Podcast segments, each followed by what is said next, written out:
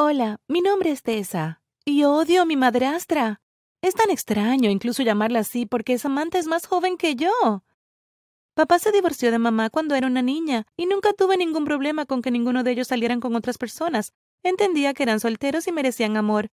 Así que me ponía feliz cuando mi madre o mi padre encontraban a alguien que les gustaba. Trataba de llevarme bien con sus parejas y me comportaba lo mejor que podía. Sin embargo, los problemas comenzaron cuando mi papá tuvo una crisis de mediana edad. En su cumpleaños número 47 se compró un nuevo convertible rojo. Me reí de esto y pensé que era un cliché, pero no pensé mucho en ello. Si le gustaba, que así fuera. Parecía lo suficientemente inofensivo. Estaba tan equivocada. Más tarde comenzó a vestirse como un hombre mucho más joven y pensé que se veía tan ridículo. Iba a bailar a clubes destinados a personas entre 20 y 30 años. Me parecía muy tonto, pero él estaba feliz, así que mantuve una mente abierta al respecto. Finalmente, sin embargo, llegó a casa con una rubia tonta que se presentó como Samantha. Estaba claro que ella solo estaba interesada en su dinero desde el principio, pero papá no parecía darse cuenta de este hecho. Samantha miraba la mansión en la que vivíamos y parecía que estaba poniendo un precio a cada mueble del lugar. Ella claramente vio a mi papá como un viaje gratis en la vida y me molestó mucho. Al instante no me gustó, y no fui tan agradable con ella como lo había sido con las citas anteriores de mi papá. Tenía esta manicura perfecta y un vestido ajustado, y hablaba con el acento de una chica del valle que me hacía voltear los ojos cada vez que abría la boca. Para mi consternación, Samantha seguía viniendo cada vez con más frecuencia a medida que pasaba el tiempo. ¿Por qué mi padre estaba interesado en ella? No podía entenderlo. Claro, era sexy y joven y tenía solo 19 años, pero me parecía muy extraño. Mi papá tenía 50 años, era exitoso y encantador, pero ¿qué podría tener en común con esa chica tonta y superficial? Pensé que se aburriría con ella después de un tiempo. Seguramente cuando la novedad de su bello rostro se desvaneciera, se encontraría una verdadera novia. Para mi horror, seguía llevándola a nuestra casa una y otra vez. Su relación parecía ser más seria y decidí que necesitaba hablar con él. Tuve una charla seria con mi papá sobre Samantha diciéndole exactamente lo que pensaba de ella. Le dije que parecía una mujer increíblemente superficial y que no estaba realmente interesada en él. Todo lo que ella quería era su billetera, y no quería verlo ser utilizado de esa manera. Me aseguró que no conocía a Samantha como él y me explicó que planeaba seguir saliendo con ella. Suspiré y acepté que todavía no estaba listo para ver la verdad, así que abandoné el tema y me concentré en mis estudios. La situación en poco tiempo solo empeoró. Papá le propuso matrimonio en serio a Samantha y ella dijo que sí. Tuvieron esta boda lujosa y ridícula. Samantha era la peor novia loca con la que había lidiado. Ella quería el vestido más caro, el lugar más extravagante, y me obligó a ser una de sus damas de honor solo para molestarme. Tuve que usar el vestido más feo y no podía rechazarlo porque iba a herir los sentimientos de mi padre. Después de la boda, las intenciones de Samantha se hicieron aún más obvias. Gastaba mucho dinero todos los días, yendo de compras sin ningún límite, ella llegaba todas las noches con un puñado de bolsas repletas de regalos para ella misma. Al principio no intervine. Después de todo, cada vez que lo hacía, papá pensaba que estaba exagerando. Pero como sus compras continuaron creciendo con el tiempo, no pude soportarlo más. Le dije que necesitaba dejar de usar a mi padre como su alcancía personal, e inmediatamente se ofendió. Esa vez, sin embargo, no retrocedí. Comenzamos a gritarnos todo tipo de insultos desagradables, Papá nos pidió que nos detuviéramos y yo salí furiosa afuera. Tratando de calmarme, decidí que necesitaba evitarla por completo a partir de entonces, pero Samantha tenía otras intenciones. Unos días más tarde, estaba estudiando en mi habitación cuando ella irrumpió, gritándome por un desaire que ella había inventado. Samantha me dijo que ahora era su casa y tenía que respetarla y llamarla mamá. Aparentemente se sintió ofendida porque la había presentado como Samantha ese mismo día cuando unos amigos vinieron a verme. Samantha gritó que necesitaba salir de su casa y le dije que era la mansión de mi padre, no la suya. Papá entró en la habitación e intentó que dejáramos de discutir, pero esta vez no funcionó. Samantha no iba a soltar el tema. Ella comenzó a gritar una y otra vez que me fuera de la casa en ese mismo instante. Mi papá trató de razonar con ella, pero estaba histérica. Papá parecía tan perdido que me sentí mal por él. Al mismo tiempo me molestó que él fuera tan débil con ella. Finalmente me hizo a un lado y me pidió que me fuera. No quería echarme, pero claramente no podía llevarme bien con su nueva esposa. Salí furiosa y me negué a hablar con mi papá por unos días. Me llamó una y otra vez y finalmente acepté tomar un café con él. Papá explicó que no quería vivir en una casa en constante estado de guerra. Quería comprarme un apartamento nuevo y prometió que me visitaría a menudo. Samantha no vendría con él. Acepté de mala gana. Me dolió mucho que eligiera su esposa por encima de mí, pero tampoco me estaba abandonando a mi suerte. Papá estaba enamorado de una mujer manipuladora y no había nada que pudiera hacer al respecto. Vivo sola hoy en día y papá todavía está casado con esa tonta. Me temo que algún día se dará cuenta de cuánto lo ha usado a lo largo de los años. No quiero que mi padre sufra una decepción, pero al mismo tiempo, al menos eso significará que Samantha estará fuera de nuestras vidas. Mientras tanto, me mantengo lejos de su molesta esposa. Gracias por mirar. No olviden suscribirse y ver otros videos en el canal.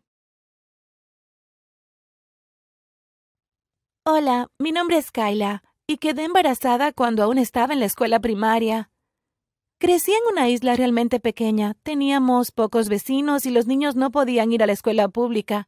Para estudiar tenían que viajar muchas millas todos los días y mis padres no podían pagar esos recorridos diarios. Mi mamá y mi papá querían un futuro mejor para mí y comenzaron a ahorrar cada centavo que ganaban. Fue un momento difícil porque teníamos poco para comer y mis padres trabajaban casi todo el día. Tenía que ayudar mucho en la casa, incluso si era muy joven. No puedo agradecer lo suficiente a mis padres por todo lo que hicieron por mí, y sé que los decepcioné al quedar embarazada cuando era tan joven. Espero poder compensar por mis errores y pagarles por todo su esfuerzo y amor. Cuando tenía nueve años lograron ahorrar suficiente dinero para mudarse a Estados Unidos. Sabía un poco de inglés, pero fue difícil empezar de cero. Tenía mucho que aprender y nunca antes había ido a la escuela antes de llegar a los Estados Unidos. Todo era nuevo para mí. Al crecer en una isla tan pequeña, no estaba acostumbrada a las calles concurridas ni a estar rodeada de mucha gente. Tampoco sabía cómo lidiar con la vida acelerada de la ciudad. Era todo tan extraño y raro para mí. Lo que era peor era mayor que mis compañeros de clase cuando mi mamá y mi papá finalmente lograron inscribirme en una escuela pública. Sin embargo, tenía muchas ganas de aprender, así que estudiaba mucho y prestaba atención a mis maestros, hacía mis tareas todas las noches y practicaba hablar y escribir en inglés. Papá tenía dos trabajos, y eso le permitía a mamá cuidarme cuando no estaba en la escuela. Eso también fue un gran cambio porque generalmente no tenía suficiente tiempo a menudo para estar cerca de mí. Yo estaba feliz. Era una niña y realmente necesitaba que mi madre estuviera a mi lado. Ella me ayudaba con mi tarea y me motivaba a ser responsable. Me convertí en una gran estudiante y mis maestros consideraron permitirme saltar una clase más cercana a mi edad. Como no tenía ninguna educación previa, decidieron no hacerlo, incluso si eso significaba que sería mayor que mis compañeros de clase, y mostraba promesas de poder adaptarme bien. Tal vez, me dijeron, podrían saltarme uno o dos grados cuando llegara a la escuela secundaria. Llegó el sexto grado y todo iba bien. Mis padres habían logrado conseguir mejores trabajos. Papá podría estar en casa todas las noches y estábamos viviendo en un bonito departamento en un vecindario mejor. Mi vida fue mucho mejor de lo que había sido en la isla. Tenía amigos, estaba estudiando, vivíamos en un lugar agradable, mamá y papá podían pasar tiempo conmigo e incluso teníamos suficiente dinero para comprar ropa y muebles más bonitos. No éramos ricos ni nada por el estilo, pero era más que suficiente para nosotros. Fue entonces cuando conocí a este chico realmente agradable llamado Brad. Me enamoré de inmediato. Mis padres nos permitieron salir porque parecía que nuestro noviazgo era muy inocente. Después de todo, los dos éramos aún muy jóvenes. Pasábamos mucho tiempo juntos y era muy divertido y me encantaba besarlo. Fuimos tontos y éramos muy jóvenes. Una noche, mientras mi madre trabajaba horas extras, nos quedamos solos en casa. Comenzamos a divertirnos demasiado y una cosa llevó la otra. Al principio no noté que nada era diferente. Pasaron algunas semanas y comencé a enfermarme por las mañanas. Mamá se preocupó, pero como me sentía mejor después de un rato, lo descartó como una simple gripe. No quería que ella se preocupara, así que fingí que no me sentía mareada la mayoría de las mañanas. Seguí yendo a la escuela y estudiando con normalidad, pero las cosas empezaron a poner raras. Mi estómago comenzó a hincharse, y para entonces supe que algo estaba mal.